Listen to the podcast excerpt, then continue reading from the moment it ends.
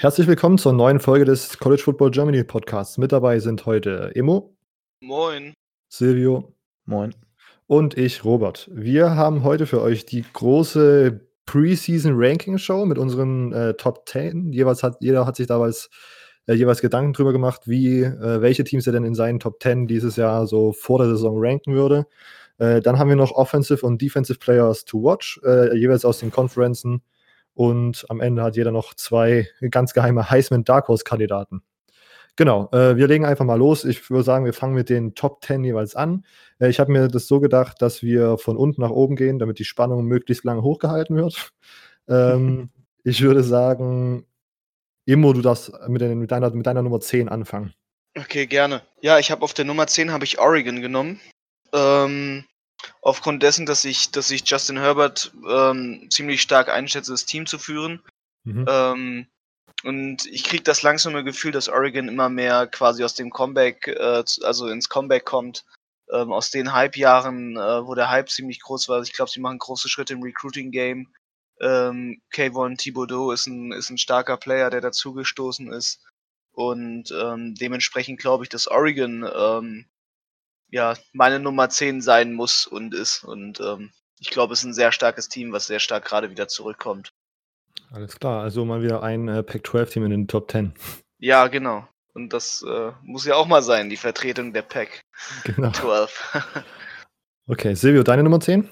Ich habe tatsächlich auch ein ähm, Pac-12-Team, aber ein anderes. Und zwar habe ich ja Nummer 10 für den einen oder anderen vielleicht ein bisschen hoch, aber die Utah Utes. Ähm, letztes Jahr eine fantastische Saison gespielt ähm, endlich mal wieder Pac-12 South Champion, äh, Division Champion geworden. Ähm, ihr Quarterback Tyler Huntley hat sich ja letztes Jahr gegen Ende verletzt. Der kommt wieder zurück. Zach Moss kommt nach einer starken Saison wieder zurück. Ähm, Kyle Whittingham, nachdem er jetzt den South Division Championship geholt hat, sollte jetzt auch langsam mal die Big 12 gewinnen. Und mit den Spielern, die sie da behalten, sehe ich da eine große Chance. Deshalb habe ich sie zu Beginn auf jeden Fall mal an 10 mit Tendenz nach oben.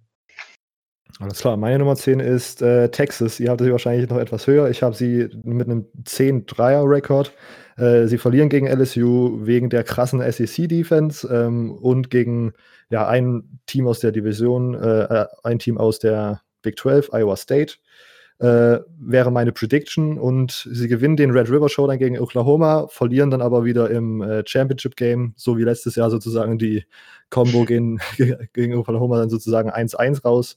Und ja, sonst, ich habe einfach, ich habe einfach Bock auf, ich habe auch Bock auf Texas. Äh, Sam Ellinger, absoluter äh, Electric Player dort in der Offense, wie er seine Junior Season dort gestaltet ist, wird interessant zu sehen sein, weil der könnte dann ja theoretisch auch äh, nach der Saison schon in den Draft gehen.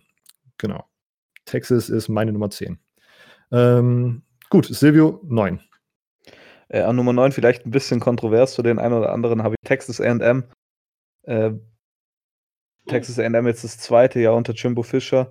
Äh, ich glaube, dass es noch, bis sie ganz oben sind, noch ungefähr ein oder zwei Jahre dauert. Aber ich glaube, dieses Jahr werden sie mal einen großen Schritt nach oben machen. Das große Problem bei Texas A&M ist halt der, der schwere Schedule. Ähm, sie spielen unter anderem at Clemson, ähm, at Georgia, at LSU und daheim gegen Alabama. Und Spiele wie Mississippi State und Auburn darf man auch nicht ähm, ja, schlecht reden. Das sind sehr harte Spiele. Ich glaube aber, dass ähm, die Texas A&M Aggies dieses Jahr eins von den großen Spielen gewinnen können, ähm, entweder gegen LSU oder Georgia und dadurch sich dann doch noch in die Top 10 hochspielen, wobei sie bisher auch wieder weit, noch weiter hochkommen, noch ein paar Jährchen brauchen oder beziehungsweise ein oder zwei Jahre. Alles klar. Äh, Emo mit deiner Nummer 9. Ähm, ich habe die Washington Huskies genommen. Hm? Okay. Aufgrund äh, dessen, dass Washington ähm, zwar immer im Recruiting ja der große No-Name ist, aber ich ähm, sehe die Teamform, die sie letztes Jahr schon hatten, als sehr stark an. Und ich glaube, dass sie dieses Jahr quasi noch weiter nach oben klettern. Weil für mich ist es immer so ein, ja, so ein Leistungsanstieg, der bei Washington langsam sich da abzeichnet. Äh, sie haben viel in verschiedene Dinge rein investiert. Ähm, und dementsprechend sehe ich Washington auf der neuen einfach aufgrund dessen, dass halt ein starkes Team vorhanden ist und ich glaube auch dieses Jahr die Offense sehr stark abliefern kann nochmal. Also dass nicht nur die Defense das Ganze trägt, sondern dass die Offense da mitzieht. Okay, Washington auf der 9 ist äh, interessant, vor allen Dingen. Äh, naja, gut, vielleicht komme ich später noch mal zu denen zurück. Äh, auf meiner neuen sind äh, die LSU Tigers. Ähm, ich habe mir den Schedule angeguckt. Ich denke, sie machen einen Rekord von 10-2, äh, verlieren das äh, Conference Game gegen Alabama und das Rivalry Game gegen Florida. Äh, sind dann am Ende 10-2, werden Zweiter im Westen. Ich bin von der Offense noch nicht hundertprozentig überzeugt, aber die war letztes Jahr schon gut. Ich gehe mal davon aus, dass sie nochmal einen weiteren Schritt nach vorne machen werden. Und ja, die LSU Defense, da braucht man ja nicht viel zu sagen. Das ist einfach absolute, absoluter Top, absoluter Top Defense äh, in der SEC und im ganzen College Football. Okay, ähm, wir machen weiter mit 8. Ich fange an. Wir haben Florida auch einen 10-2er-Rekord, sind über LSU, weil sie sie im direkten Vergleich geschlagen haben. Ähm, ich gehe mal davon aus, dass sie gegen Miami gewinnen. Das ist einfach ein Muss dafür. Reden wir vielleicht auch noch später. Ähm, wie zwei Niederlagen sind gegen Georgia und gegen noch ein weiteres SEC-Team. Da wollte ich mich nicht festlegen, aber irgendeinen Fuck-up wird es geben, ob es dann Mizzou wird oder Kentucky, so wie letzte Saison. äh, mal schauen, genau. Äh, sie werden zum Osten hinter Flo äh, Georgia und damit äh, Nummer 8 in meinen Top 10. Silvio kann. Gut, also an Nummer 8. Mir tut es ein bisschen weh, im Herzen weh, aber ich habe die Michigan Wolverines tatsächlich an 8 äh, in den Top 10. Äh, man muss immer sagen, die Michigan Wolverines sind halt ein gutes Team. Und das Problem in den letzten Jahren ähm, war meiner Meinung nach immer die Offense. Jetzt hat man einen Quarterback, der auf jeden Fall gut ist. Und man hat zudem mit Josh Gattis einen neuen Offensive Coordinator, von dem man sich jetzt natürlich ein besseres Play-Calling erhofft. Ich glaube, dass sie das auch unter Josh Gattis bekommen. Die Defense unter Don Brown wird weiterhin stabil bleiben. Und ich glaube, dass sie ja schon so mit einem kleinen ähm, Hype jetzt auch in die neue Saison gehen, eben durch, durch diesen ähm, offensiven Wechsel. Und ich meine, letzte Saison war von Zeit zu Zeit auch mal ziemlich gut. Ähm, ich glaube aber, dass sie immer noch nicht gegen Ohio State gewinnen können und dadurch nur Zweiter in, der, in ihrer Division werden. Von daher habe ich sie nur an 8. Alles klar, Emo, deine Nummer 8? Äh, meine Nummer 8 wird Notre Dame sein. Okay. Ähm, ich glaube nicht, dass sie, dass sie den starken Erfolg von der letzten Saison wiederholen können. Ähm, einfach weil zum einen die Teams jetzt natürlich wieder mehr darauf eingestellt sein werden, dass Notre Dame auch mal wieder stark aufspielen kann. Ähm, man wird sich natürlich viel mehr auf das System eingestellt haben, man wird das viel mehr entgegenspielen können. Und ähm, aufgrund dessen sehe ich einfach, dass Notre Dame auch bei einem stärkeren Schedule dieses Jahr es nicht äh, dahin schaffen wird, wo sie letztes Jahr waren. Also in die Playoffs sozusagen, genau. Genau. Ja, also äh, Notre Dame war bei mir auch äh, eine Überlegung wert. Natürlich, ob die in die Top 10 kommen. Bei mir war es dieser äh, starke Schedule, der dann dafür gesorgt hat, dass sie knapp die Top 10 verpassen. Äh, Silvio, hast du die, hast du Notre Dame mit in deinen Top 10?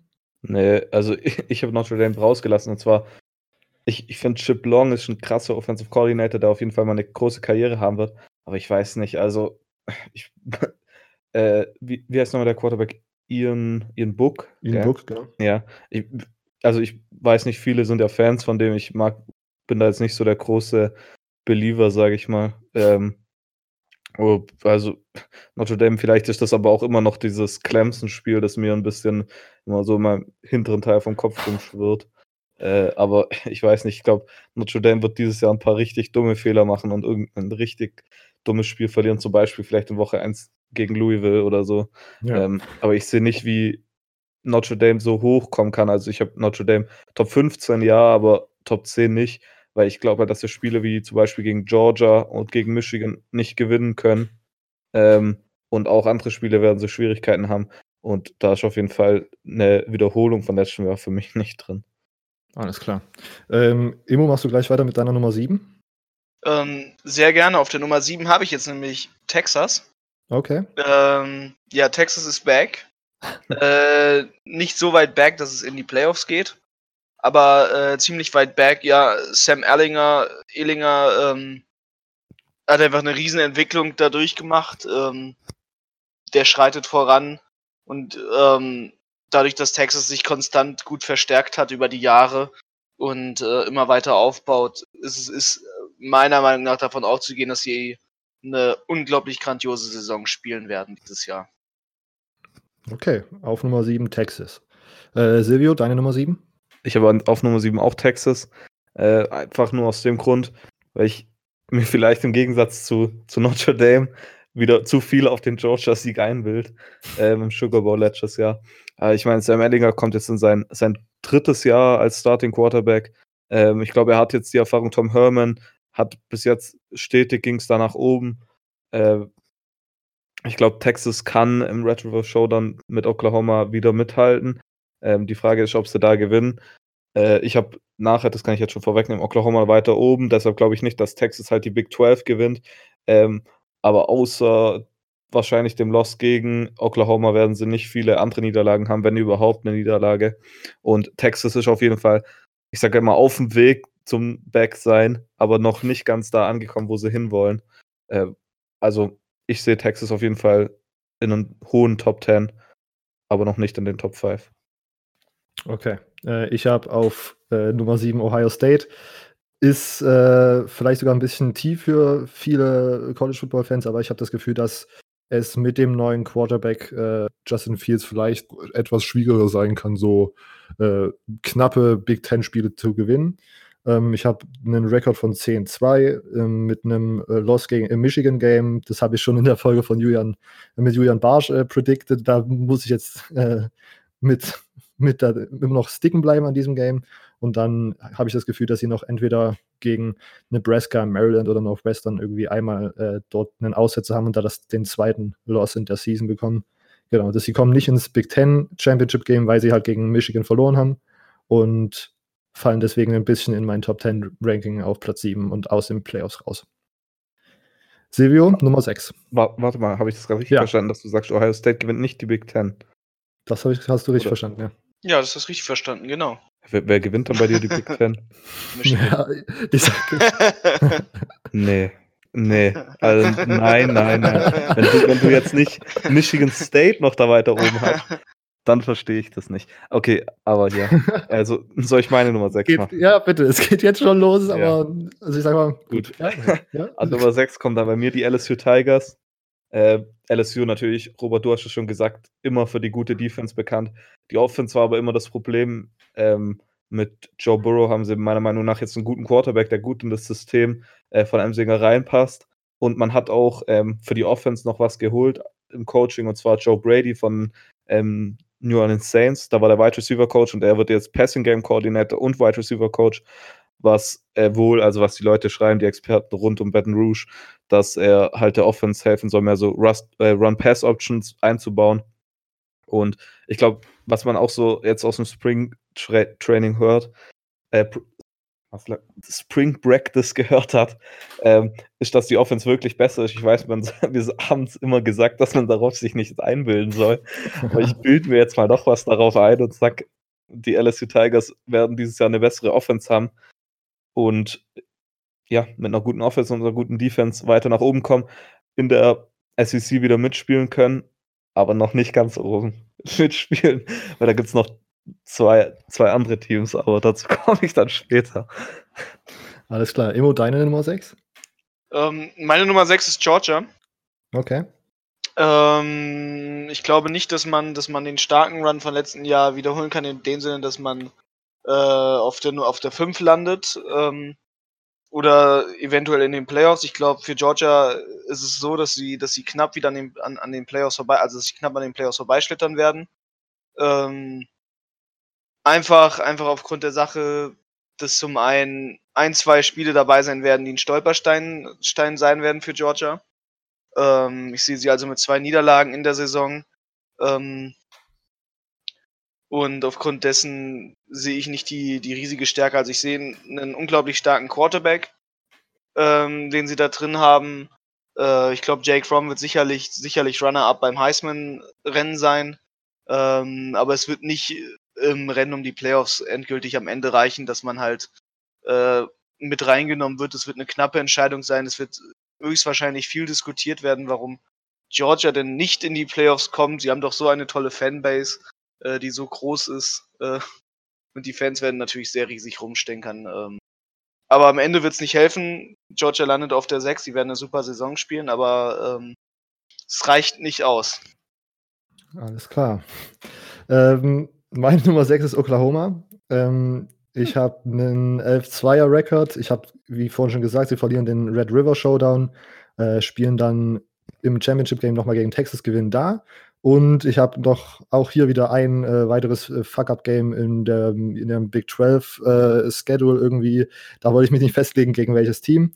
Äh, 11-2er-Rekord ganz knapp an den Playoffs vorbei auf Platz 6. Jalen Hurts wird diese Offense sehr gut voranschreiten lassen. Wahrscheinlich ähnlich gut wie äh, Baker Mayfield und Kyler Murray davor. Aber wie gesagt, ich habe knapp an den Playoffs vorbei. Äh, ja, Nummer 5 äh, Mache ich einfach mal schnell. Georgia habe ich auf Nummer 5. Äh, 12-1 äh, vom Rekord her. Sie gewinnen alle Spiele außer das Conference Championship gegen Alabama. Ähm, ja, Justin Field, äh, Justin, Quatsch, Jake Fromm, äh, absolute, absolut guter Quarterback, von einigen als der beste Quarterback dieser, dieser Dra kommenden Draft-Class gesehen, wenn man davon ausgeht, dass er jetzt schon in die NFL gehen würde.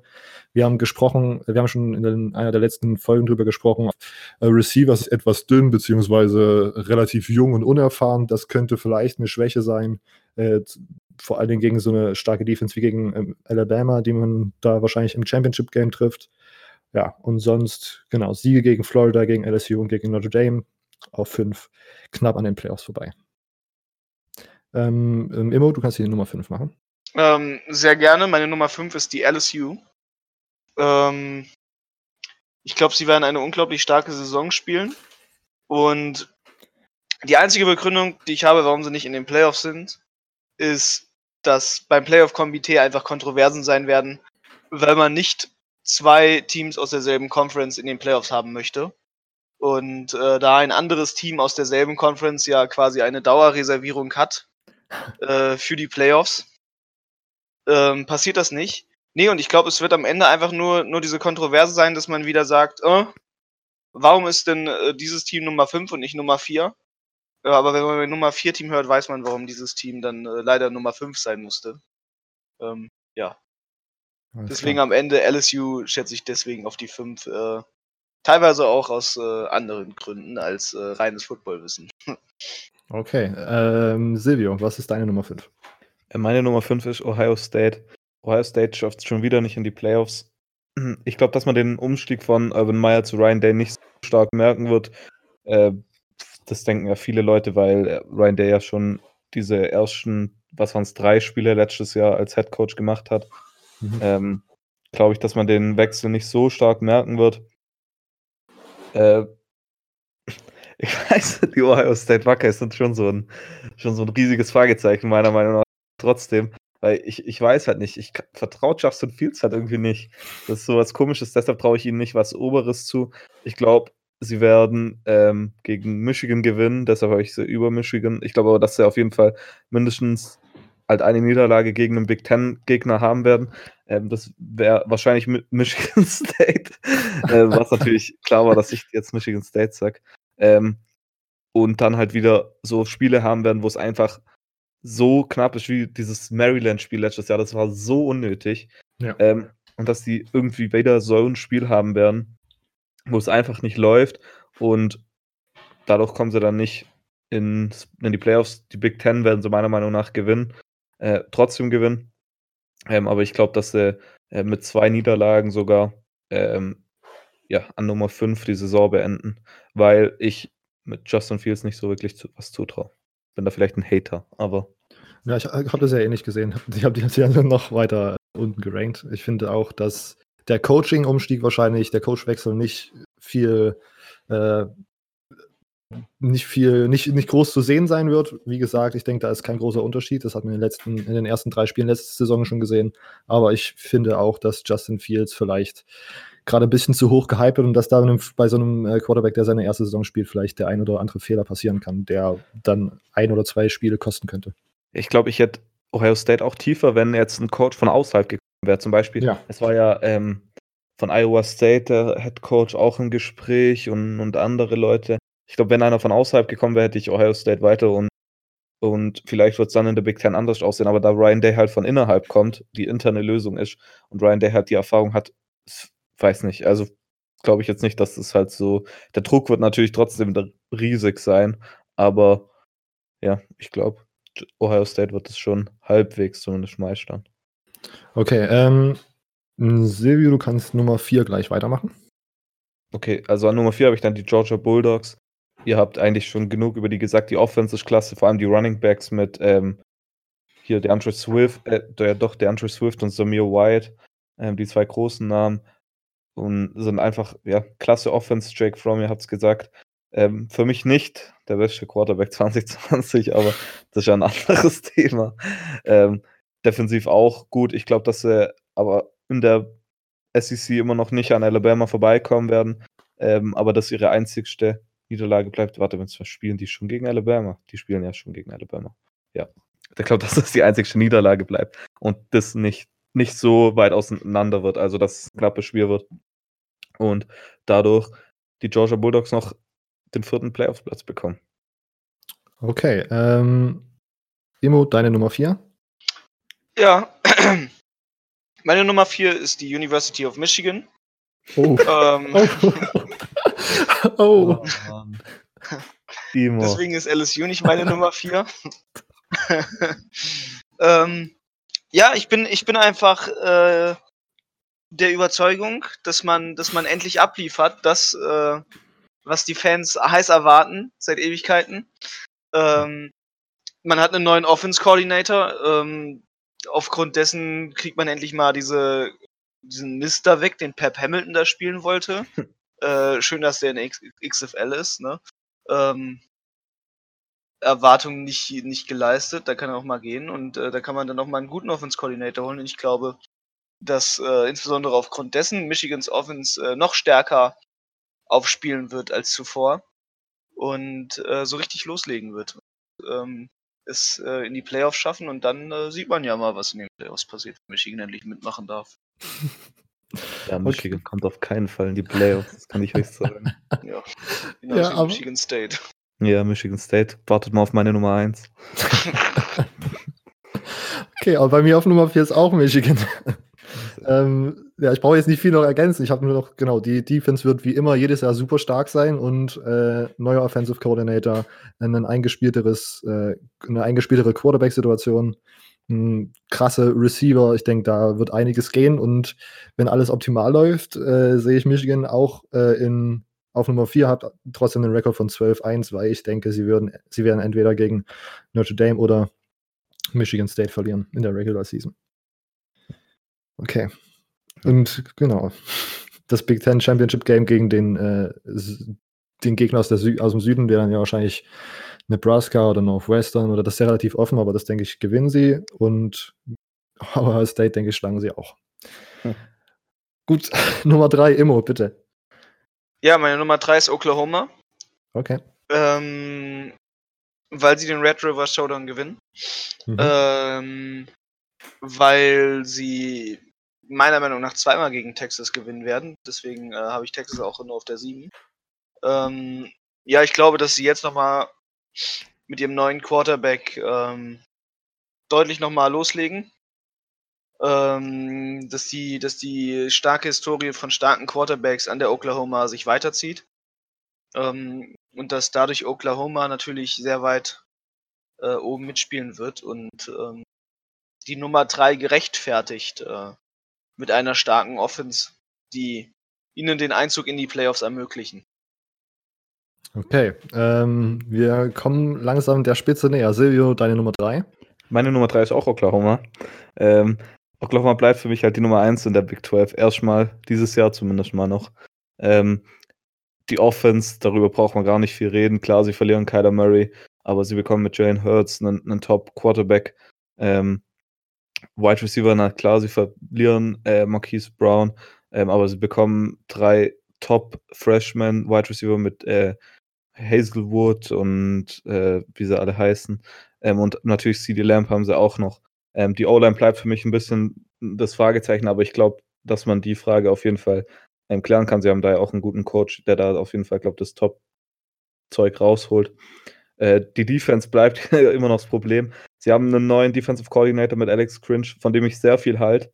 Sie holen zudem neuen Starter zurück, unter anderem Kenneth Murray, der Top-Linebacker.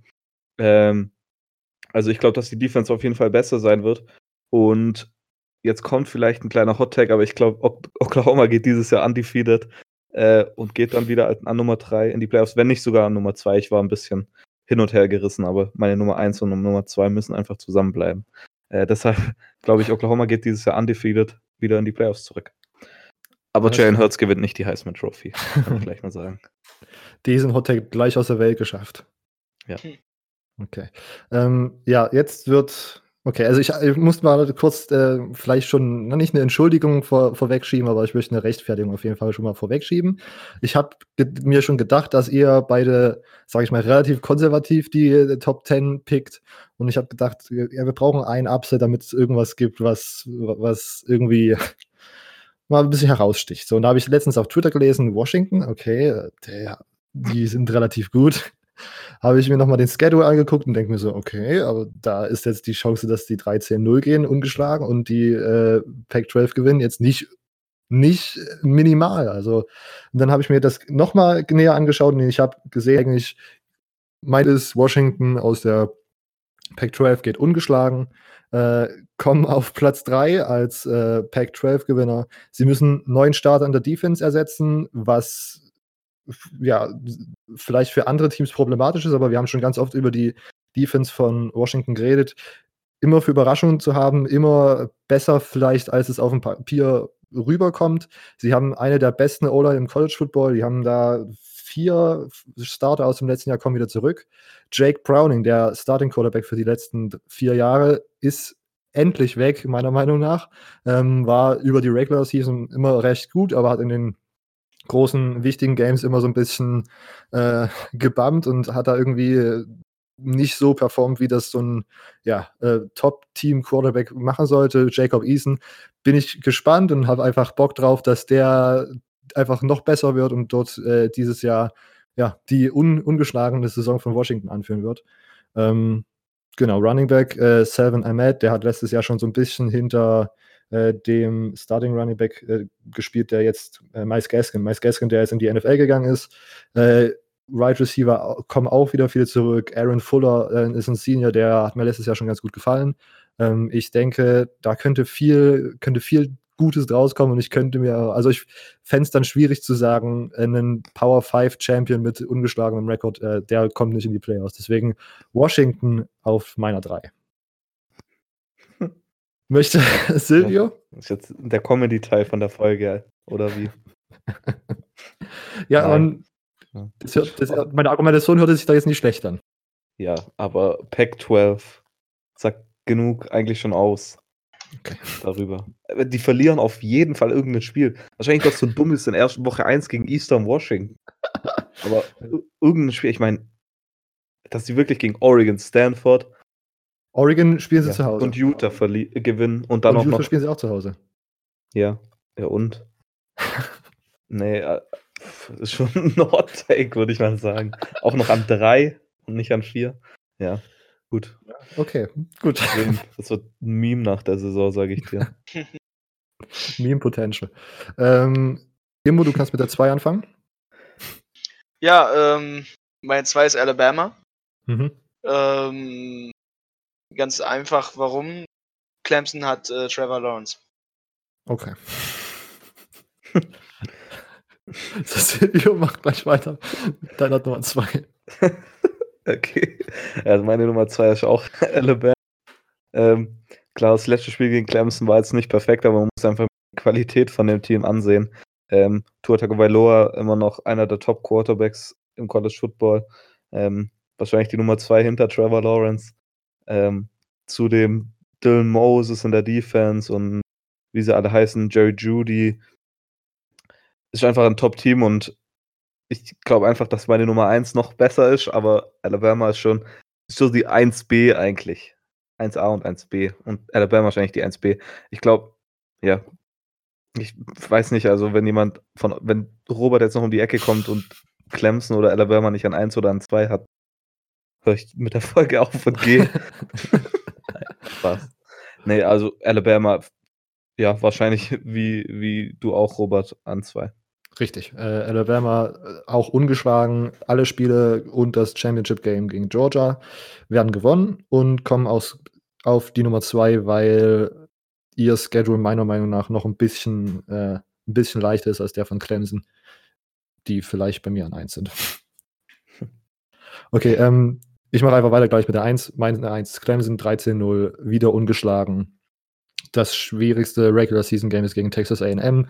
Hat man letzte Saison auch gewonnen. Da sah es zur Heilzeit, glaube ich, noch relativ knapp aus, aber dann hat sich einfach herausgestellt, dass Clemson einfach noch eine andere Liga ist als Texas AM und als die meisten Teams im College Football. Äh, ja, klare Nummer 1 bei mir. Und äh, Silvio darf. Ja, Clemson natürlich bei mir auch Nummer 1. Relativ simpel. Ich meine, besten Quarterback im College Football haben sie. Travis Etienne, einen der Top Running Backs. Ähm, defensiv sowieso immer gut. Natürlich, sie verlieren ein paar richtig gute Spieler, vor allem auf der Defense. Aber mit Brad Venables haben sie einen der Top Defensive Coordinator, wenn nicht sogar der insgesamt beste Coordinator, offensiv und defensiv zusammen im ganzen College Football. Und ich weiß nicht, wie, also, wenn jetzt jemand sagt, ja, Alabama hatte an 1, dann kann ich das noch verstehen, aber wenn jemand Clemson nicht an Nummer 1 beziehungsweise an Nummer 2 hat, dann ja, verstehe ich die Welt nicht mehr, muss ich ehrlich sagen. Äh, Clemson sowieso, also ich, ich weiß nicht, wie ihr das findet, aber wenn ein amtierender National Champion auf den wichtigsten Positionen die besten Spieler hat und diese auch noch auf die nächste Saison behält, dann sollten die eigentlich immer Nummer 1 bleiben. Zu Beginn zumindest von der Saison. Ähm, natürlich, am Ende ist das was anderes. Äh, aber ich glaube, Clemson geht auch, wie du es gesagt hast, 13 zu 0 zurück in die Playoffs, gewinnt in den Playoffs auch die Trophy. Ja, okay. Ähm, das sieht relativ gleich aus. Und Immo, komm, hau nochmal eine Überraschung ja, raus. Ja, äh, Michigan, ganz klar. Äh, auf, der, auf der 4 und auf der 1, nein, es ist Clemson. Ähm, ich glaube, das ist, das ist offensichtlich. Alles klar. Gut, das waren unsere Top 10. Ähm, ich hoffe, es hat so halbwegs Sinn gemacht. Ich hoffe, wir haben jetzt nicht euren Blutdruck und euren Hass auf uns irgendwie extraordinär durch die Decke steigen lassen, was auch immer. Ähm, ja, und jetzt äh, habe ich mir noch ein Thema ausgedacht, da muss ich vielleicht ein bisschen kurz anmoderieren, wie ich auf, also wie ich darauf gekommen bin, dass wir das jetzt unbedingt noch in die Folge reinnehmen.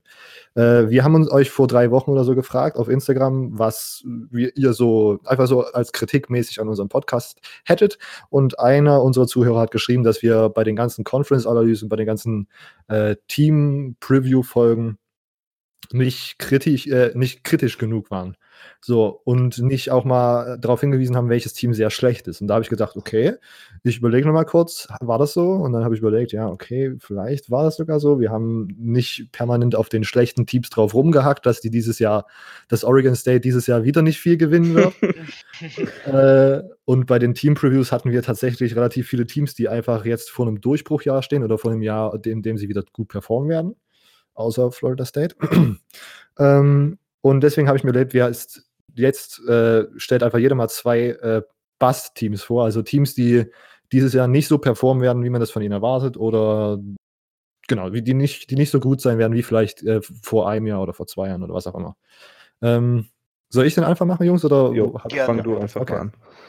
Mein erstes Team ist äh, vielleicht ein bisschen weit gegriffen, aber Penn State. Ich will jetzt nicht sagen, dass die super sicher auf keinen Fall gut sind dieses Jahr, aber ich kann mir sehr gut vorstellen, dass nicht so viele Spiele gewonnen werden wie letztes Jahr, weil sehr viel offensive Firepower verloren gegangen ist. Trace McSorley ist weg, äh, weg.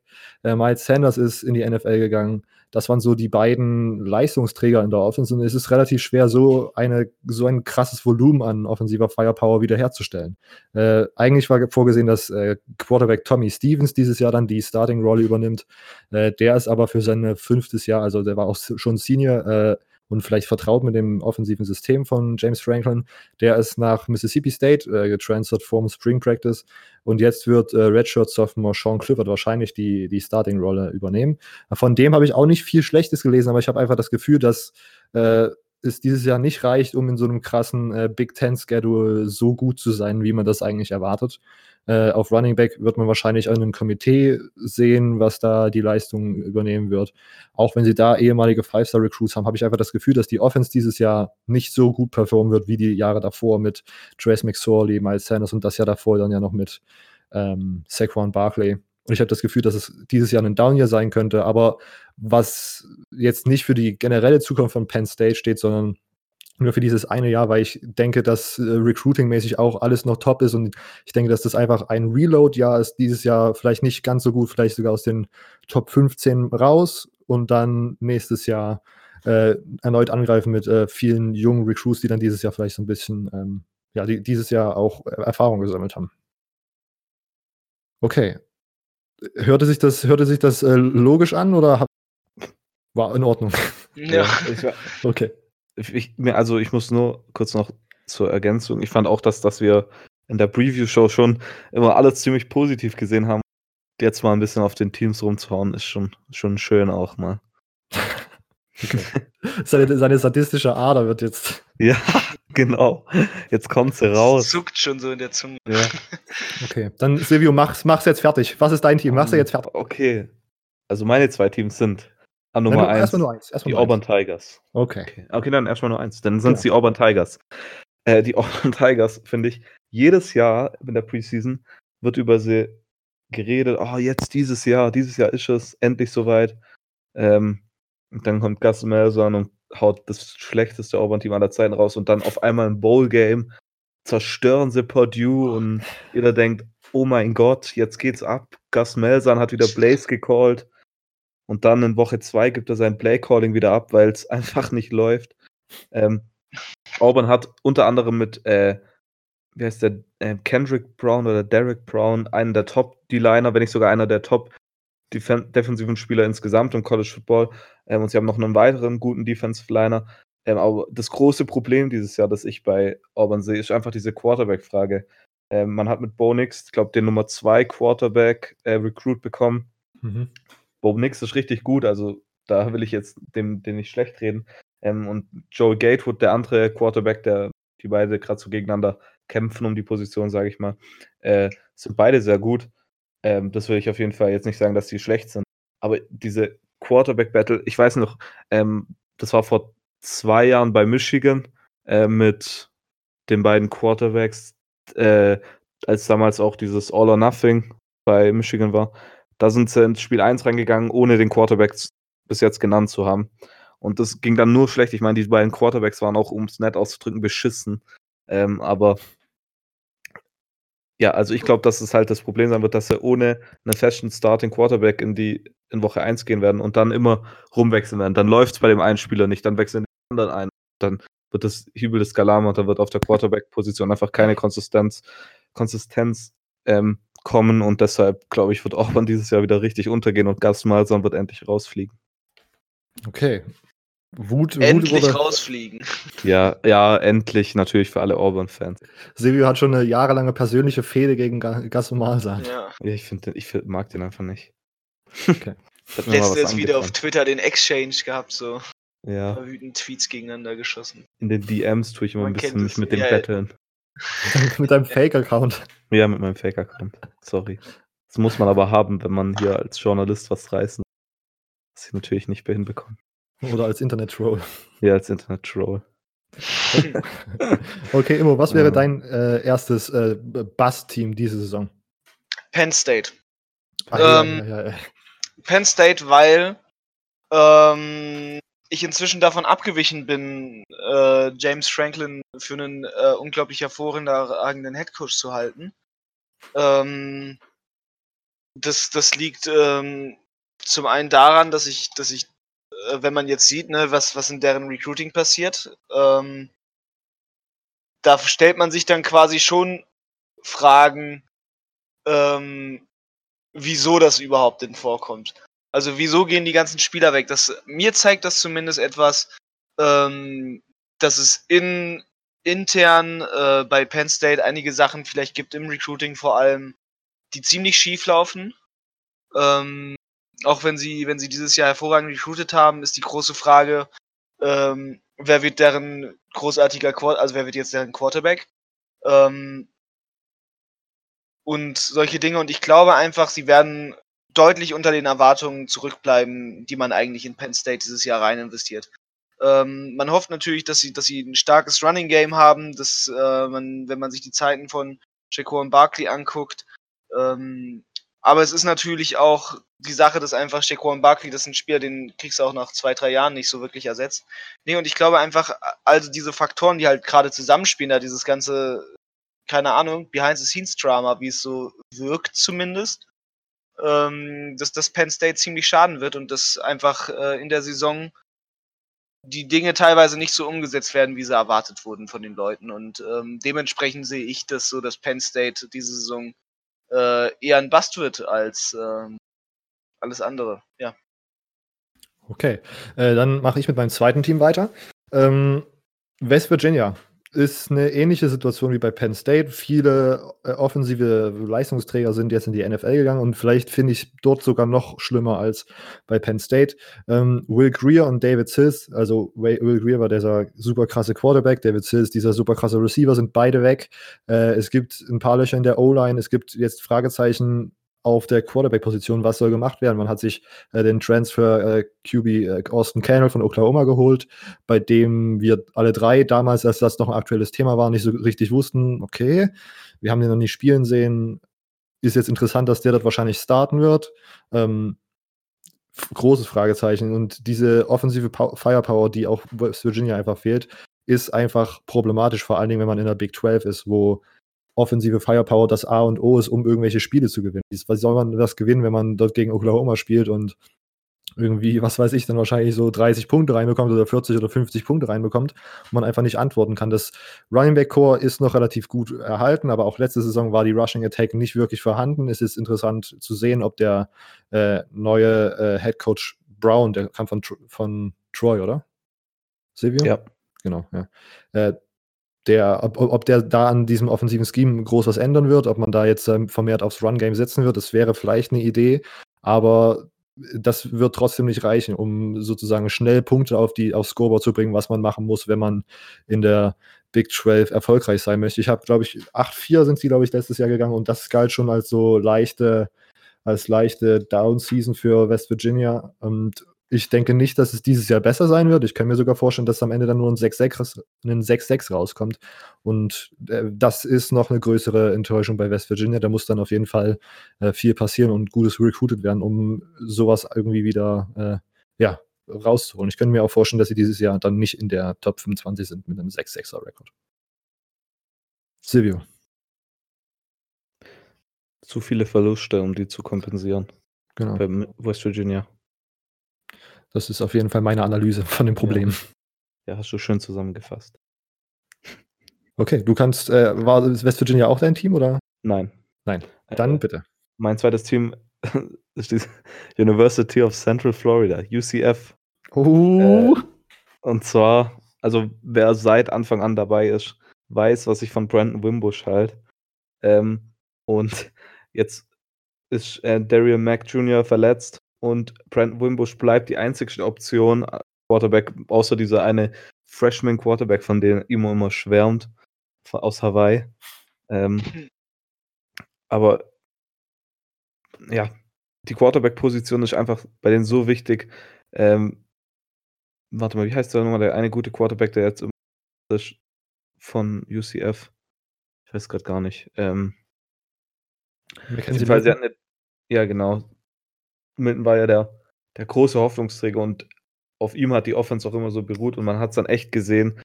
Gegen LSU hat man wahre Schwächen gesehen. Klar, sie haben ziemlich viele Runs gescored, aber die Defense war dann doch von Zeit zu Zeit echt, ja, schwach.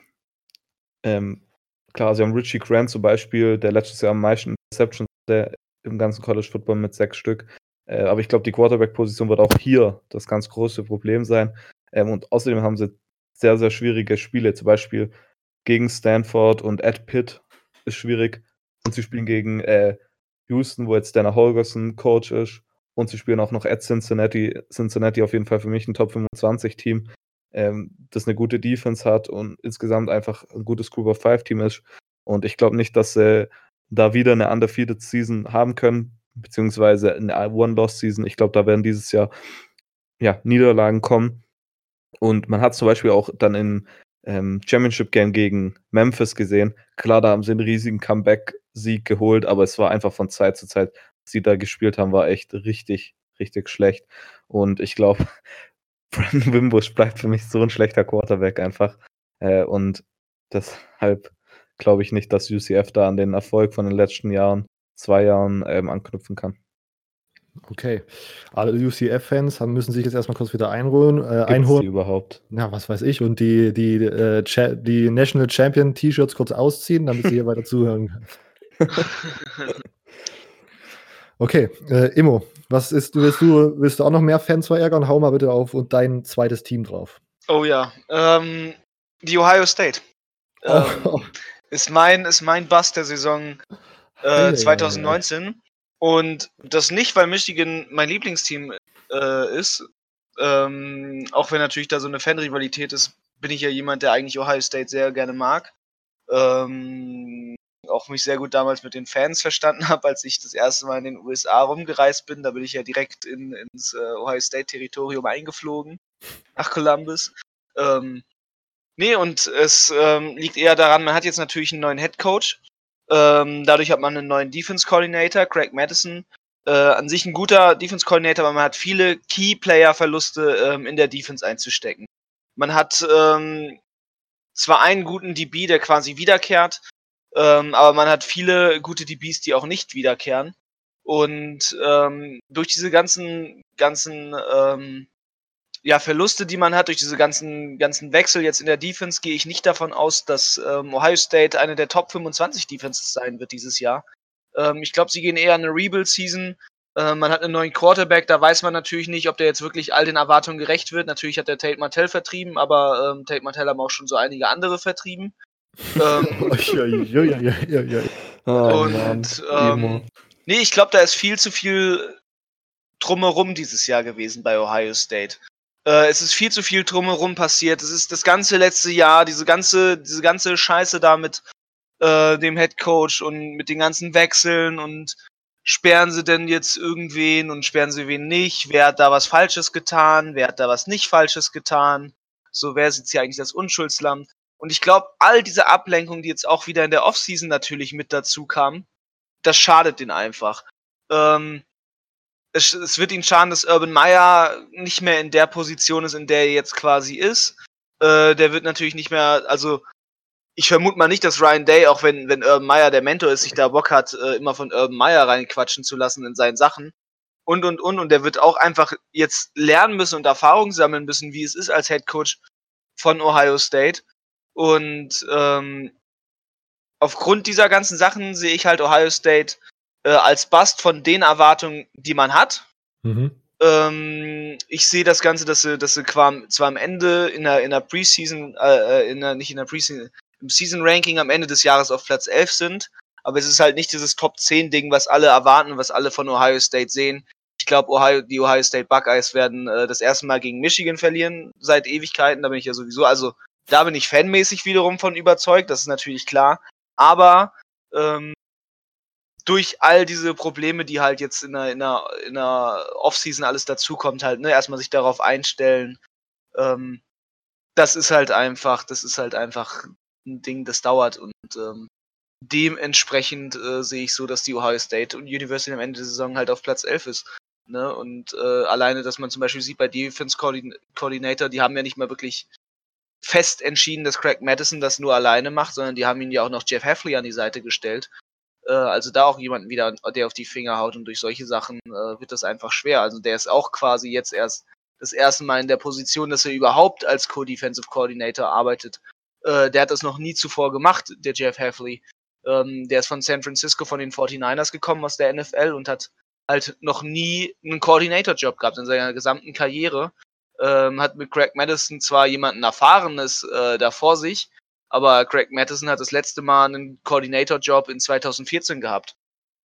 Und ähm, da muss man sich drauf einstellen und das wird äh, schwer. Okay. Ähm, was ich noch ergänzen würde wollen, man muss natürlich schauen, äh, von wegen Urban Meyer ist der, ist der Mentor von Ryan Day und hat da jetzt irgendwie Finger im Spiel. Ähm, der Tag hat ja nur 24 Stunden und irgendwann muss sich ja auch Urban Meyer auf den Head-Coaching-Job bei USC vorbereiten, den er dann ab nächste so, Saison antreten ja. wird. Also ne, Stimmt, muss man, da muss man nochmal gucken bei dem Argument, ob das so ausheftig ist. Man muss ja Zeit splitten zwischen äh, Los Angeles und Columbus. Klar, das ist schon in der Vorbereitung. Und zwar mit Wetter dann genießen. Genau. Zeit das seine Gesundheit wieder. Seine ja. Gesundheit. Genau, er muss schon mal so akklimatisieren, wie so ein Fisch, ja, ja, der ja. in so ein Aquarium gesetzt wird. Er wird das in diesen Beutel da reingesetzt und dann. Ah, hör auf. okay, ähm, ja, jetzt haben wir einmal auf, ja, ich glaube, fünf verschiedenen Teams drauf rumgehackt. Äh, kritische Berichterstattung auch im College Football Germany Podcast ganz groß geschrieben. ähm, ja, ich kritisiere auch immer ganz groß Michigan State. Äh, kommt dazu. Das wäre sowieso der Bass der Saison, aber. Pff, das, brauchen wir ja nicht erwähnen. Das ist ja brauchen, brauchen wir nicht erwähnen, das weiß ja jeder außer Silvio. Ja, das sehen wir dann, wenn Michigan gegen Michigan State verliert. Ui, ui, ui. Ja, wenn Michigan State verliert, richtig. Wenn Michigan gegen. nee, nee, nee. ja, okay. okay, es ist ja keine richtige äh, Preseason-Berichterstattung, wenn man nicht Defensive Players to Watch rausgibt. Deswegen gibt es die natürlich auch von uns. Wir haben uns davor so ein bisschen abgesprochen, damit es sich nicht so zu oft doppelt. Aber das haben wir, glaube ich, auch nicht ganz konsequent gemacht. Vielleicht doppelt sich dann doch was und das heißt dann einfach, dass dieser äh, Spieler mit äh, doppelter Intensität angeschaut werden muss. Ähm, wir fangen mit der ACC an. Äh, Silvio, dein Offensive und dein Defensive Player to Watch. Mein Offensive Player to Watch in der ACC ist AJ Dillon ähm, von Boston College, Running Back. Äh, wahrscheinlich einer der Top Running Backs im ganzen College Football. Super produktiv. Natürlich Boston College eher ein kleineres College, sage ich mal, wenn man jetzt footballtechnisch schaut, ähm, wird aber trotzdem für viel Furore sorgen. Und defensiv musste ich mich beim National Champion ähm, Clemson, ja, mal schauen. Und zwar nämlich da AJ Terrell, äh, Defensive Back. Ich glaube, spielt eher als Cornerback. Und zwar war er derjenige, der auch im National Championship Game dann ähm, die Interception gegen Tua Tagovailoa zum Beispiel hatte und war da insgesamt auch sehr stark im National Championship Game. Und er ist auf jeden Fall für mich ein Spieler, auf den man achten sollte, weil er könnte sich zu einem von Top Defensive Backs im ganzen College Football entwickeln. Alles klar. Immo, deine äh, Offensive und Defensive Player to watch von der ACC? Ähm, ja, von der ACC habe ich als äh, Offensive Player to Watch äh, Trevor Lawrence. Ähm, alle wissen inzwischen, glaube ich, dass ich ein großer Trevor Lawrence Fanboy bin. Äh, der bringt ganz viel Sunshine damit rein. Ja, äh, muss man einfach gucken. Ich glaube, er wird noch, noch mehr abliefern, als er in seinem Freshman Year gemacht hat. Ähm, genau. Ja, defense-mäßig habe ich Bryce Hall von Virginia. Mhm. Ähm, das ist einfach ein unglaublich exzellenter Defensive Back äh, Arbeitstier. Wir hatten vorhin sogar die, die, das Problem, dass wir alle erst äh, Bryce Hall genommen haben und uns da erstmal absprechen mussten, äh, dass das nicht geht, dass wir jetzt alle Bryce Hall vorstellen. Ähm, ich glaube, das sagt einiges über ihn aus halt, ne? Wenn, wenn man ohne sich zuvor abzusprechen, wen man nimmt und äh, gar keine und dann präsentieren wir uns halt in der Vorbereitung äh, quasi so, okay, kurz, wir müssen mal durchgehen, dass wir nicht alle denselben Spieler haben und dann sagen wir alle Bryce Hall bei der ACC. Ähm, das sagt, ich, ich, ich finde, das sagt einfach unglaublich viel über ihn aus. Okay, ähm, und mein, meine ACC äh, Players to watch sind an der Offensive Travis Etienne, Running Back von Clemson. Absolute Maschine dort im Backfield, äh, wird diese Saison wahrscheinlich noch äh, konstanter aufspielen als letzte Saison. Da hat es in, in, ein paar Spielen manchmal nicht so gut funktioniert wie in anderen. Ich denke, da wird die Consistency äh, noch mehr Erfolg bringen. Und äh, in der Defense habe ich mich auch bei Clemson bedient. Xavier Thomas, äh, D-Liner, dürfte, glaube ich, auch diese Saison schon ready für den Draft sein. Also das könnte der nächste äh, First-Round D-Liner von Clemson sein, der da jetzt schon wieder die Schule verlässt, die ja anscheinend die letzten zwei, drei Jahre immer bekannt dafür ist, äh, großartige D-Liner in die NFL zu entlassen. Genau. Deswegen wahrscheinlich ja auch hier die Five-Star D-Line Recruiting Class, ne? Naja, wahrscheinlich. Das könnte, ja. könnte ein kleiner Indiz darauf sein, ja. Nur, nur kurz äh, als Verbesserung. Xavier Thomas ist dieses Jahr True Sophomore erst. Weil oh, das ist dann okay. sogar Freshman. Von daher erst 2021. Ah ja, gut. Er darf dann, gar nicht, ja. Das ja, ist äh, noch schön nicht. dafür. Das ist noch ja, schöner für Clemson. Genau. Ja. genau. Springt mal okay. im Kreis. Wir machen weiter mit der Big Ten, äh, Offensive Player to Watch und Defensive Player to Watch. Ähm, Emo, du darfst anfangen. Ähm, ja, Offensive Player to Watch habe ich Rondell Moore von der Purdue University. Ähm, ein Athlet vom Herrn, den kann man gar nicht wirklich auf eine Position einteilen, weil er so viel kann. Ähm, ich finde, er hat in der Saison schon extrem stark gezeigt, was er denn eigentlich kann. Und ähm, dementsprechend wird es natürlich noch stärker einfach werden. Ähm, was, was er zeigt. Und ich glaube, ähm, jemand, der jetzt quasi in sein nächstes Jahr geht und letztes Jahr schon so unglaublich stark abgeliefert hat, ähm, der wird einfach dieses Jahr noch mehr abliefern. Ähm, man muss natürlich darauf aufpassen, dass ähm, er ist der Leistungsträger bei Purdue, ähm, mhm. keine Frage. Dementsprechend werden sich natürlich die Defenses in der Big Ten deutlich mehr auf ihn einstellen, äh, deutlich mehr gegen ihn arbeiten können. Aber, äh, da ist das große Aber und das ist das, was auch äh, für ihn spricht. Äh, man wusste auch letztes Jahr schon nach einiger Zeit, dass er der Leistungsträger bei Purdue ist. Und äh, trotzdem hat man sich nicht so recht auf ihn eingestellt bekommen. Dementsprechend ist es einfach ein herausstechender Athlet, der dort ähm, ja die Big Ten Offense äh, sowas von mit anführt. Ja, ansonsten in der Defense ähm, habe ich bei der Big Ten Paddy Fisher von der Northwestern genommen. Äh, unglaublich beeindruckender Defense-Spieler, ähm, setzt die Tackles genauso wie es sein soll.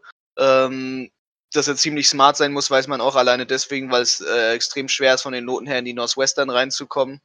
Ähm, falls sich Leute mal gefragt haben, warum die quasi nicht so stark recruiten können wie andere oder warum die nicht so stark recruiten wie andere bei der anderen Northwestern. Es liegt daran, dass sie akademisch am höchsten sind von den äh, Big Ten Teams und ähm, dementsprechend ein sehr beeindruckender Spieler. Äh, ich bin gespannt, ich bin, ich bin riesig gespannt darauf, was er diese Saison ablieft. Äh, den muss man auf jeden Fall auf dem Radar haben der hat Bock, der Junge. Äh, Silvio, deine äh, Players to watch in der Big Ten? Gut, äh, ich muss erstmal sagen, Imo Paddy Fischer, da stimme ich dir auf jeden Fall voll zu. Der Top-Kandidaten dieses Jahr auch auf dem Butkus Award.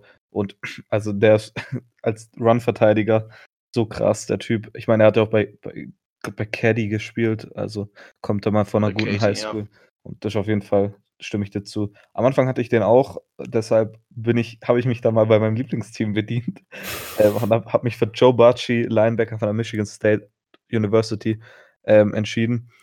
Äh, Michigan State hat dieses Jahr zwei sehr, sehr gute Verteidiger, auf die man auf jeden Fall achten muss. Kenny Willikins auch noch.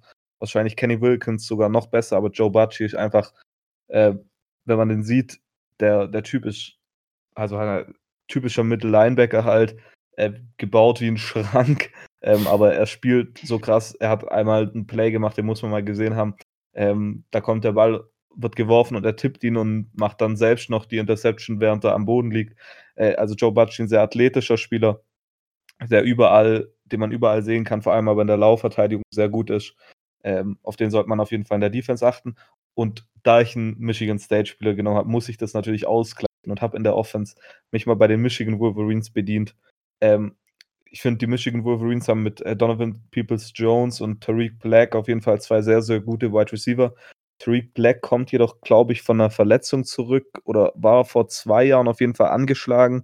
Ähm, und daher haben sie noch einen ziemlich guten Freshman-Wide Receiver, auf den man. Und zwar Cornelius Johnson.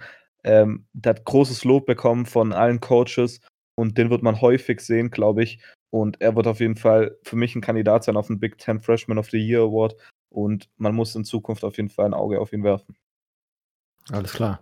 Ähm, meine Big Ten äh, Players to Watch sind in der Offense äh, ursprünglich auch Rondell Moore. Äh, da Immo ihn schon vorgestellt hat, gehe ich jetzt etwas äh, ja, auf einen Experten-Pick oder will ich vielleicht, will ich vielleicht sagen, ähm, äh, Isaiah Bowser, Running Back von Northwestern. Ich bin äh, großer Fan. Er hat letztes Jahr, glaube ich, äh, die ersten zwei Spiele nicht gespielt, weil er zu tief auf dem Death Chart stand. Dann haben sich die beiden Running Backs vor ihm äh, beide verletzt und hat dann danach die Saison im Schnitt 24 Carries pro Spiel bekommen. Absolut gut performt. Er ist jetzt gerade mal ein Sophomore diese Saison äh, ich erwarte wirklich sehr große Dinge äh, von ihm und von Northwestern auch in, diesem, in dieser umkämpften äh, ja, Division im, im Westen dort äh, von der Big Ten. Und äh, mein Big Ten äh, Defensive Player to watch ist Chase Young, da ganz oberflächlich einer der besten D-Liner äh, dieses Jahr ist ein Junior, äh, dieses Jahr hat letztes Jahr schon 25 Solo-Tackles und äh, 10,5 Sacks gehabt, äh, dürfte diese Saison noch stärker werden und könnte ein Joey Bosa ähnliches Draft-Kaliber sein, was da am Ende äh, rauskommt. Gut, ich mache gleich weiter mit der Big 12. Ähm, ich habe als Offensive Player to watch in der Big 12 äh, CD Lamb, Wide Receiver von Oklahoma genommen. Absolutes Monster. Letztes Jahr hat er sich noch so ein bisschen die, äh, ja, die Targets sozusagen mit ähm, Hollywood Brown geteilt. Der ist jetzt ja in die NFL bei den Ravens äh, gegangen. Äh, jetzt ist er da sozusagen nicht der einzige Receiver, weil Oklahoma dieses Jahr eine absolut kranke Offensive äh, Recruiting Class eingefahren hat, aber der erfahrenste Receiver dort, der dort auf jeden Fall die meisten Tages bekommen sollte. Ähm, ja, absoluter Offensive Player to watch, CD Lamp von Oklahoma. Und in der Defense hat, äh, haben wir vorhin schon ein bisschen diskutiert, ist da schwierig, jemanden zu finden, der wirklich äh, auch im nationalen Vergleich sehr gut ist, weil Big 12 halt nicht für krasse Defense äh, ja, steht. Äh, ich habe mich für Caden Stearns, Safety von Texas, entschieden. Hat mir letztes Jahr ganz gut gefallen. Ich habe schon ein bisschen Tape von ihm gesehen. Das hat mich äh, alles, hat mir alles sehr gut gefallen. Äh, Caden Stearns, Safety von Texas, absolute Maschine im Defensive Backfield da. Ähm, und Emo kann weitermachen. Ja, ähm, in der Big 12 bin ich ähm, in der Offense erstmal dann äh, draufgegangen, Tylen Wallace zu nehmen. Ähm, für mich neben Sam Erling, Ehlinger ähm, der herausstechendste Spieler ähm, in der Big 12, äh, ist ein hervorragender Wide Receiver, hat großartige Nummern abgeliefert ähm, und ist bei Oklahoma State so der Leistungsgarant eigentlich, ähm, dass dort was in der Offense wirklich abgeht. Und äh, dementsprechend ist das, ist das ein hervorragender Spieler, ist äh, begeisternd, ist begeisternd, dem zuzusehen. Und äh, dementsprechend auf dem Radar, ja, und bei, bei der Defense natürlich ähm, genau das, was Robert gerade gesagt hat. Ähm, dass da das Problem ist, dass du halt, dass du halt einfach nicht die Big 12 inzwischen mehr für Defense kennst. Und ähm, es ging sogar so weit, dass ich geguckt habe und ich habe in den Preseason All-Americans keine Big 12 Spieler gefunden. Ähm, habe dementsprechend dann ein bisschen in die Tiefe rein recherchiert und habe für mich ähm, zumindest erkannt, dass ich der Meinung bin, dass James Lynch von der Baylor University ähm, als Defensive Tackle ähm, äh, mit der Defense Player to watch ist einfach für die Big 12. Ich glaube, ähm, das kann jemand sein, der es dann doch mal schafft in so ein All-American-Team. Ähm, der sich da aber natürlich auch gegen starke Konkurrenz einfach durchsetzen muss, glaube ich, und deswegen ähm, etwas untergegangen ist jetzt in, auf den Radaren von den ganzen Fachpressen. Ja. Alles klar. Äh, Silvio, du bist dran mit der Big 12. Bei der Big 12 sind bei mir zwei True Sophomores, habe ich mir ausgewählt. In der Defense habe ich ähm, Caden Stearns, Safety von Texas. Ähm, war letztes Jahr der Nummer 1 Safety Recruit und hat direkt richtig gut performt, hatte, glaube vier Interceptions ähm, und hat sich direkt mal zu einem ähm, sicheren Nummer 1 ähm, Defensive Back bei den äh, Texas Longhorns ähm, ja, gespielt.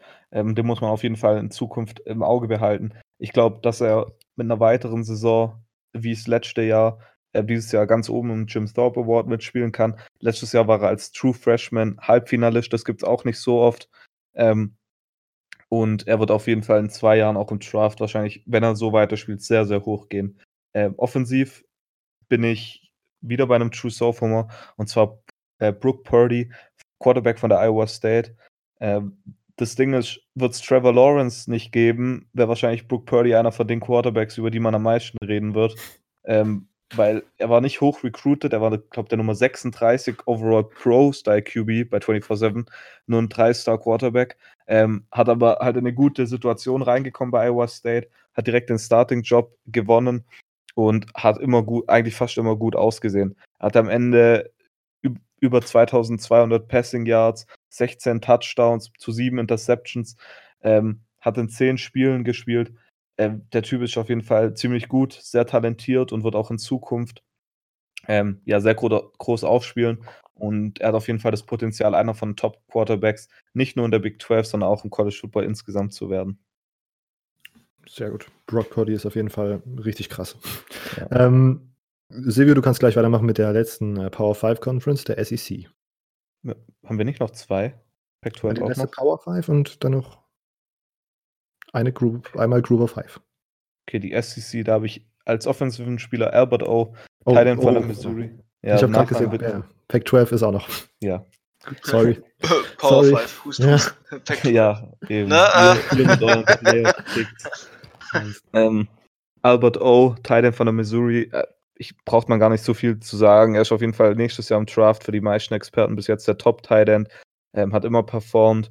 Ähm, auf jeden Fall eine der Top-Optionen für Kelly Bryant und wird ähm, sicher auch oft häufig von Kelly Bryant angespielt werden. In der Defense habe ich ähm, einen True Freshman sogar, und zwar Derek Stingley, Safety von der LSU.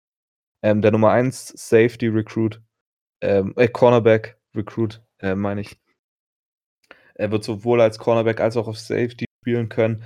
Ähm, die, LS, die LSU Tigers haben den besten Defensive Back, wahrscheinlich Grant Delpit. Ähm, den habe ich jetzt mit Absicht sogar nicht genommen, weil ich dachte, äh, Grant Delpit kennt wahrscheinlich schon jeder. Und der andere, ihr werdet euch wahrscheinlich wundern, wer ist der andere Cornerback, der da gegenüber von ähm, Grant Delpit spielt, beziehungsweise mit Grant Delpit im, im, Defensive Backfield ist. Und das wird wahrscheinlich Derek Stingley sein. Die Experten sind komplett ähm, aus dem Haus, wenn sie über Derek Stingley reden. Und der wird auf jeden Fall von Woche 1 an spielen, da bin ich mir 90% sicher. Ähm, und wird auf jeden Fall eine weitere Klasse Cornerback für die DBU LSU sein. Ah, ja, ja. ähm, Immo, mach weiter, du weiter mit der SEC. Ähm, ja, in der SEC habe ich meinen Top Offense äh, Player Jerry Jordy von der Alabama. Ähm, das ist einfach ein wichtiger tragender Wide Receiver gewesen. Ähm, jetzt schon in der letzten Saison und in der Saison wird er natürlich nochmal, wie immer, durch Abgänge in, auf verschiedenen Positionen wahrscheinlich noch mehr die Leistung tragen können. Und ähm, einige Zuckerpässe von Tua Takalova äh, fangen. Und äh, dementsprechend ist das mein Power 5 Offense Player in der SEC. Ähm, ja, sehr großer athletischer, also sehr athletischer Spieler vor allem. Ähm, sehr talentiert, spielt nicht ohne Grund bei Bama. Ähm, ja, in der Defense ähm, habe ich wiederum äh, die DBU genommen, LSU. ähm, Grant Talbot, Defensive Back. Ähm, hat hervorragend äh, gespielt bisher, hat herausgestochen und ich glaube, dieses Jahr wird er da noch ein paar mehr Six sich äh, snacken. Alles klar. Ähm, mein SEC Offensive Player to watch ist äh, DeAndre Swift, Running Back von äh, Georgia. Georgia bekannt für, also kann man eigentlich schon als Running Back U, äh, RBU äh, bezeichnen, oder? Ja. Ja, gut. Äh, Neben äh, Wisconsin meiner Meinung nach sogar. Ah ja. Ja, gut, stimmt, die haben auch ja, äh, komplett wieder komplett andere Diskussion. Genau, andere Diskussion. Ähm, die Andre Swift dieses Jahr wahrscheinlich der, ja, war letztes Jahr schon der, Leading Rusher, hat sich da noch die meisten Carries mit ähm, Elijah Holyfield geteilt, der ist jetzt auch Richtung NFL gegangen. Ähm, die Andre Swift dieses Jahr so der, äh, der äh, ja, scheinbar beste Running Back in, in, auf dem Death Chart von Florida. Daneben noch Samuel White, äh, die Running Attack von Georgia wird schwierig zu stoppen sein und die Andre Swift wird einer der Hauptgründe dafür sein. Ähm, und Defensive, äh, auf der Defensive Seite habe ich CJ Henderson, den vermeintlich besten Cornerback im äh, College Football ähm, von Florida, natürlich. Ähm, der DBU. Äh, CJ Henderson, absolute Maschine, wird dieses Jahr wiederkommen ähm, und wird dieses Jahr wieder sehr, sehr gut abliefern. Davon gehe ich einfach aus und äh, seinen Draftstock erhöhen. Okay, wir haben jetzt ein, äh, eine äh, Power 5 fast vergessen. Ähm, die Pack 12. Immo, du kannst gern mit der Pack 12 anfangen. Ja, gerne. Ich habe in der Pack 12 ähm, ja nicht so viele äh, Spieler, die ich mir da oft angucke, einfach ähm, weil ich ja gerne mal sage, Pack 12 ist die schwächste Power 5 Conference. Äh, trotz allem hat man dort aber ein Team namens Oregon, ähm, die ich ja nicht umsonst äh, auf Platz 10 gepackt habe. Ähm, denn spielt under Oregon ein gewisser Justin Herbert, der ja letztes Jahr schon sehr äh, hochgerechnet wurde, beziehungsweise dieses Jahr sehr hochgerechnet wurde jetzt im Draft, äh, der gesagt hat, äh, er geht nicht in den Draft und äh, sich damit natürlich automatisch zu meinem Player to Watch etabliert hat äh, für die Pack 12, weil ähm, da ein zukünftiger äh, eventueller Number One Pick ähm, für die NFL gerade am, am Spielen ist. Und ähm, somit ist einfach Justin Herbert äh, der Have-to-Player to watch, einfach weil er halt im Draft so hoch äh, gedraftet werden könnte. Alle Augen sind auf ihn. Ähm, und deswegen empfehle ich auch den anderen, äh, da noch ein paar Augen mehr drauf zu werfen. Äh, und einfach sich, sich den äh, guten Justin Herbert angucken ja, ansonsten ähm, in der Defense äh, bisschen lange am Überlegen gewesen. Äh, ich habe mich am Ende dann auf Jalen Johnson geeinigt mit mir selbst ähm, von der Utah University, äh, weil ich ihn für einen sehr talentierten Spieler halte, weil Utah ein sehr gutes Team ist, äh, ein sehr starkes Team und am Ende einfach dann mit Jalen Johnson da ein Spieler steht, mit dem ich zufrieden sein kann, wenn ich ihn vorstelle, wo ich nicht denke, dass der irgendwie große Fuck-Ups haben wird da im Game, ähm, der einfach eine konstante Leistung äh, bringen wird und der Utah sehr stark äh, da, dort tragen wird im Football. Ja. Okay. Äh, Silvio, deine Player to watch in der Pac-12? Ja, also offensiv habe ich da auf jeden Fall Zach Moss, Running Back von den Utah Utes.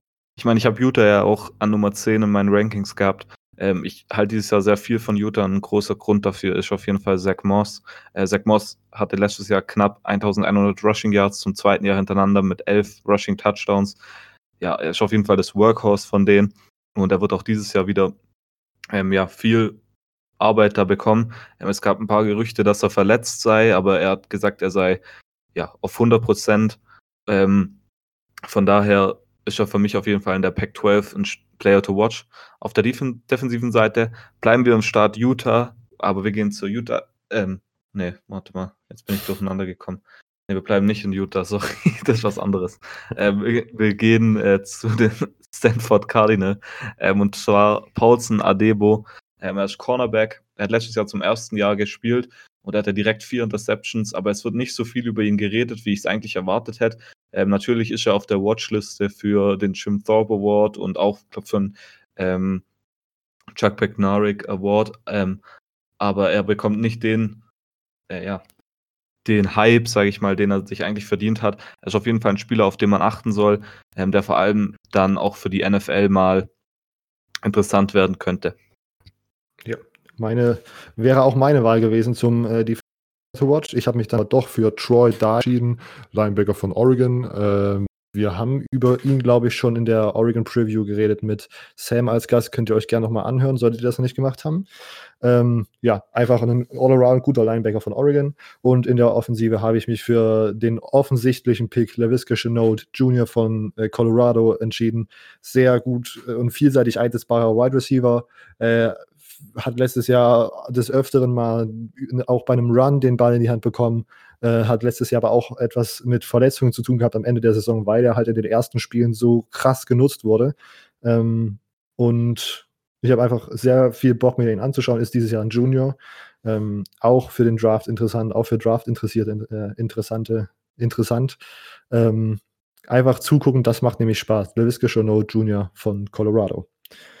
Gut, ähm, jetzt haben wir uns noch entschieden, dass wir euch jeweils einen äh, Offensive Player und einen Defensive Player aus den Group, Group of Five Conferences nennen. Äh, ich würde einfach mal schnell anfangen.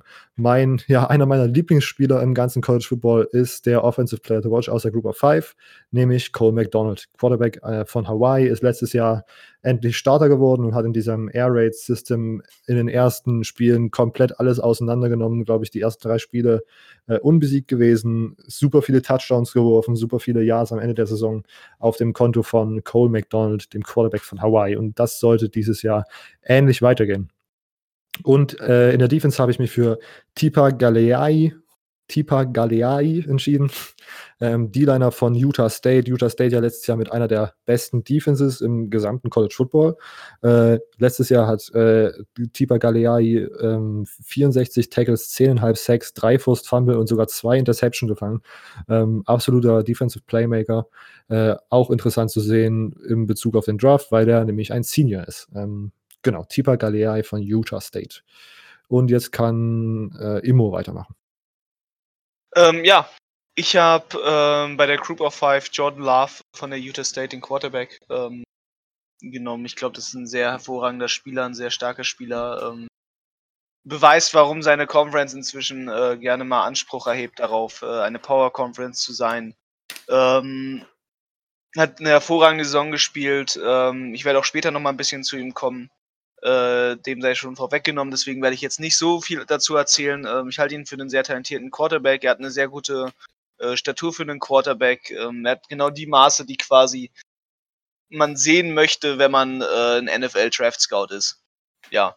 Ähm, und als Defensive äh, habe ich Curtis Weaver, Weaver ähm, von der Boise State, ähm, auch aus der aus der äh, Mountain West.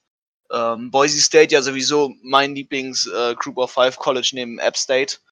Ähm, ja, ist einfach ein hervorragender D-Liner. Er ist zu Recht äh, als einziger Group of Five Pl äh, Player in die in die Offen äh, in die Defensive ähm, Gruppe aufgenommen der Preseason All-Americans äh, ist für mich auch ein All-American Kandidat ist für mich ein hoher Draft Kandidat ist ein äh, wieder ein Spieler auch mit Gardemaßen die man die man quasi in einem D-Liner haben möchte und äh, dementsprechend ist das mein Player to watch ist einfach äh, der Hammer also ist wirklich ein unglaublich starker Spieler der hat so viel dazu beigetragen dass Boise State eine äh, höchst gefährliche Defense dieses Jahr hatte. Okay, ähm, und Silvio mit deinen Group of Five äh, Players to watch. Ja, warte, ich muss erstmal noch kurz was anderes aus dem Weg schaffen. Dann Wie kann man Appalachian State mögen als Michigan-Fan? Ähm, weiß ich nicht. Äh, wieso, aber ich mag sie, ich mag sie einfach. Ist, doch, mich Underdog-mäßig. Ja, ich bin halt nicht äh, nachtragend bei Football, also okay. ein bisschen unnötig. So, jede Saison ändert sich das. Inzwischen gewinnen sie. Okay, gut. mein offensiver Player to watch in der Group of Five ist äh, James Brochi von ähm, der Southern Methodist, also SMU. Ist Wide Receiver. Er hat letztes Jahr an der AAC die äh, Triple Crown gewonnen. Also er hat am meisten Receptions gehabt mit 93, am meisten Receiving Yards mit 1200 ähm, und am meisten Touchdown Catches mit 12. Ist auf jeden Fall ein Spieler, auf den man achten soll vor allem SMU jetzt ähm, auch mit Shane Bichelle als Quarterback. Ähm, vielleicht interessant. Ähm, defensiv, jetzt kommen wir zurück in den Start Utah, ähm, habe ich auch von Utah State einen Spieler und zwar David Woodward. Ähm, für mich einer der am underratedsten Spieler im ganzen College Football. Ähm, David Woodward hatte letztes Jahr über 150 Tackles, ähm, hatte zudem 12,5 Tackles, ähm, hatte, sorry, hatte 130 Tackles, ähm, 12,5 Tackles for Loss, 5 Sacks, dazu noch zwei Interceptions und zwei Forced Fumbles. Ähm, das sind Stats, würde der bei einem Power 5 Team spielen. Bei einem guten Power 5 Team wäre wahrscheinlich, würde jeder darüber reden. Ähm, auf jeden Fall ein Spieler für mich, auf den man achten muss. Vor allem, da er jetzt auch im nächsten Jahr jetzt Junior ist und dafür natürlich auch für den Draft interessant ist. Okay, und damit sind wir mit unserem Players to Watch durch. Ich hoffe, ihr, euch hat das so ein bisschen geholfen, vielleicht mal so einen Fokus zu bekommen, auf welche Spieler man nächste Saison achten sollte. Und jetzt sind wir noch bei unserem letzten Thema für die heutige Folge, den Heisman Dark Horses. Wir haben, also ich habe mir über, überlegt, ob es jetzt Sinn macht, nochmal die Favoriten aufzuzählen, weil das ja schon in Grafiken von ESPN und was weiß ich wem alles auf Social Media geteilt wurde. Es ist klar, dass Tua Tango Bailoa vorne ist. Es ist klar, dass äh, Trevor Lawrence vorne ist. Es ist klar, dass äh, Jerry Judy und Ronald Moore vorne sind. Das ist alles äh, soweit alles klar.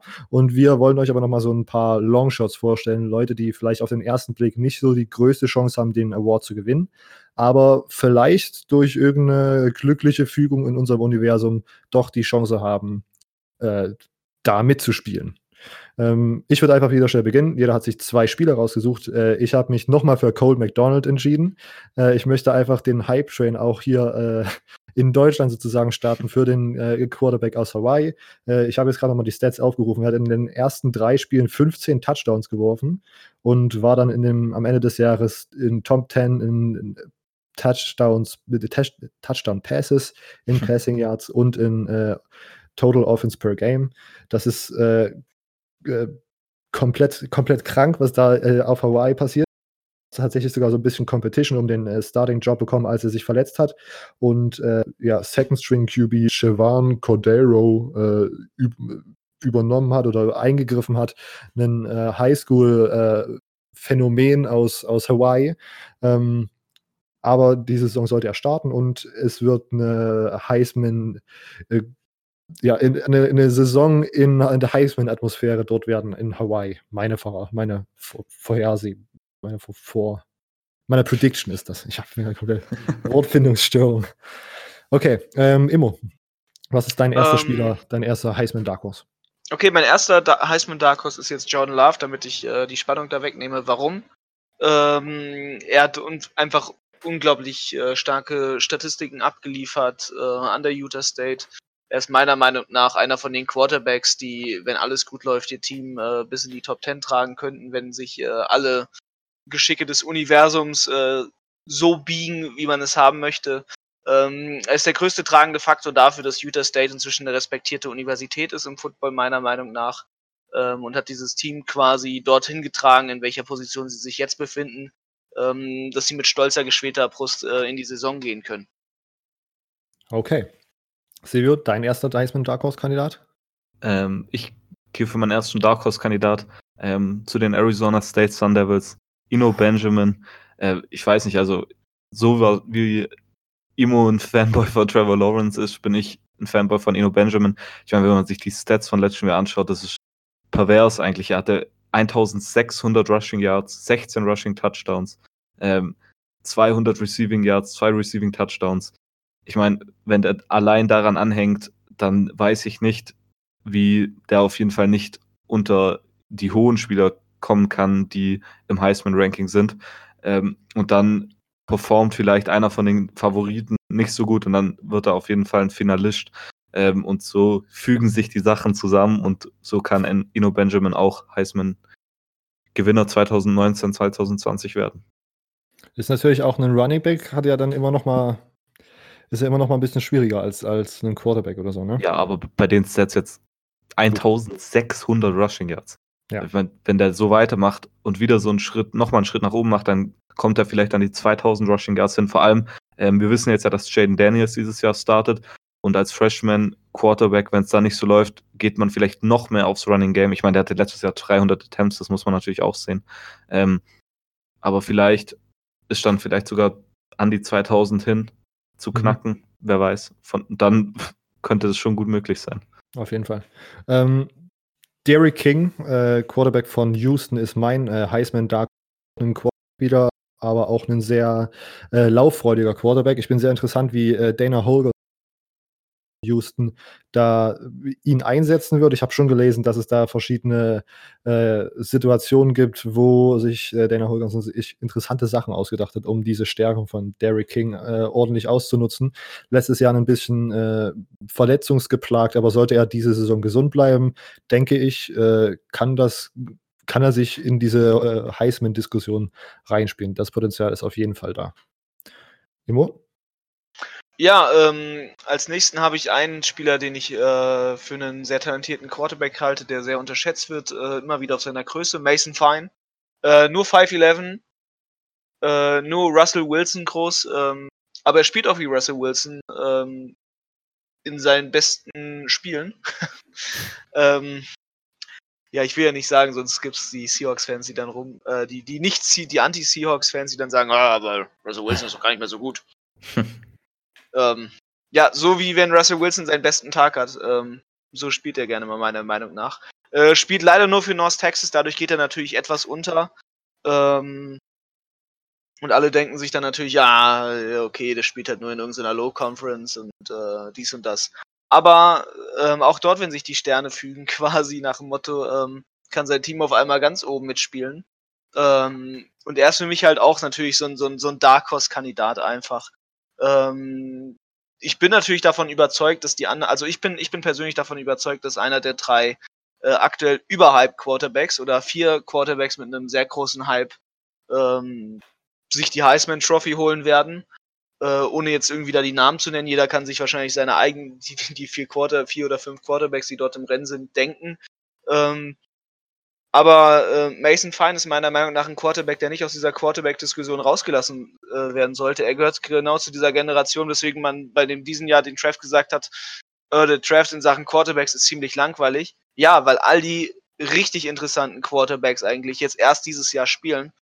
Und äh, dazu gehört auch Mason Fine. Und Mason Fine ist von den, von den Group of Five Jungs äh, neben, neben den Quarterback von Hawaii und äh, neben den Quarterback von Utah State einfach der Quarterback, den man sich anschauen sollte. Und ähm, dementsprechend ist das einfach ein beeindruckender Spieler, ja. Okay, Mason Fine auf der äh, Dark Horse Liste von Immo. Ja, und Mason Fine ist sehr fein, hahaha. oh Gott. exzellenter, exzellenter Wortwitz. ähm, Silvio, deine Nummer zwei. Jetzt nehme ich auch mal einen Quarterback und zwar Kellen Mond von Texas AM. Das wirklich ein riesen Longshot meiner Meinung nach. Wahrscheinlich sogar noch unwahrscheinlicher als äh, Mason Fine.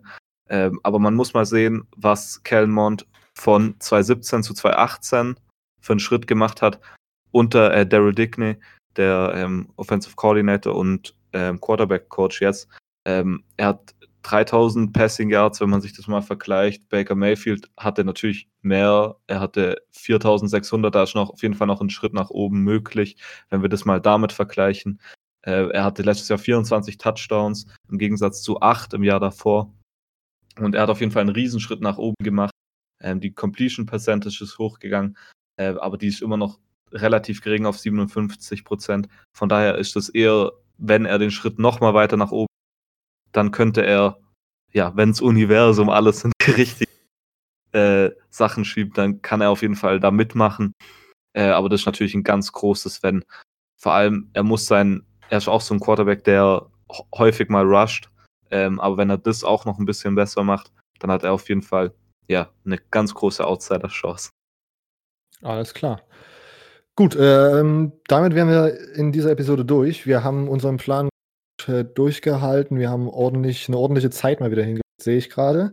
Ähm, wenn ihr irgendwelche vielleicht Ideen habt, was wir während der Season besprechen können in unseren Episoden. Äh, wenn ihr irgendwelche Anmerkungen zu unserem Top 10 habt, wenn ihr irgendjemanden shamen möchtet, weil er ein Pac-12-Team in die Playoffs genommen hat, wenn ihr irgendwelche anderen Probleme, Wünsche, äh, Fragen an uns habt, könnt ihr uns gerne kontaktieren auf Silvius Facebook-Seite College Football Germany, auf, äh, bei Immo auf Twitter, ähm, at ojustimmo. Meine Twitter-Seite ist College Football News Germany oder ihr schreibt uns ganz klassisch eine E-Mail an collegefootballger.web.de. Ähm, alles klein und zusammengeschrieben.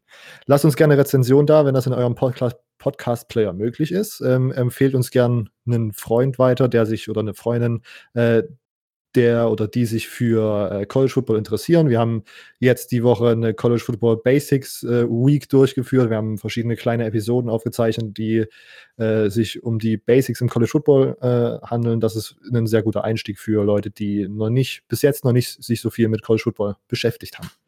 Ähm, genau, die Rezension da lassen habe ich schon erwähnt. Äh, sonst gerne auf Instagram folgen, CFB Germany Podcast. Das ist die erste Anlaufstelle für alle Informationen äh, rund um den Podcast. Und sonst, ja, war es mir wieder eine Freude, mit euch aufzunehmen, äh, Leute. Und äh, ich hoffe, euch hat die, diese Episode gefallen. Ähm, ja, wir sehen uns, äh, wir hören uns das nächste Mal. Auf Wiedersehen. Tschüssi.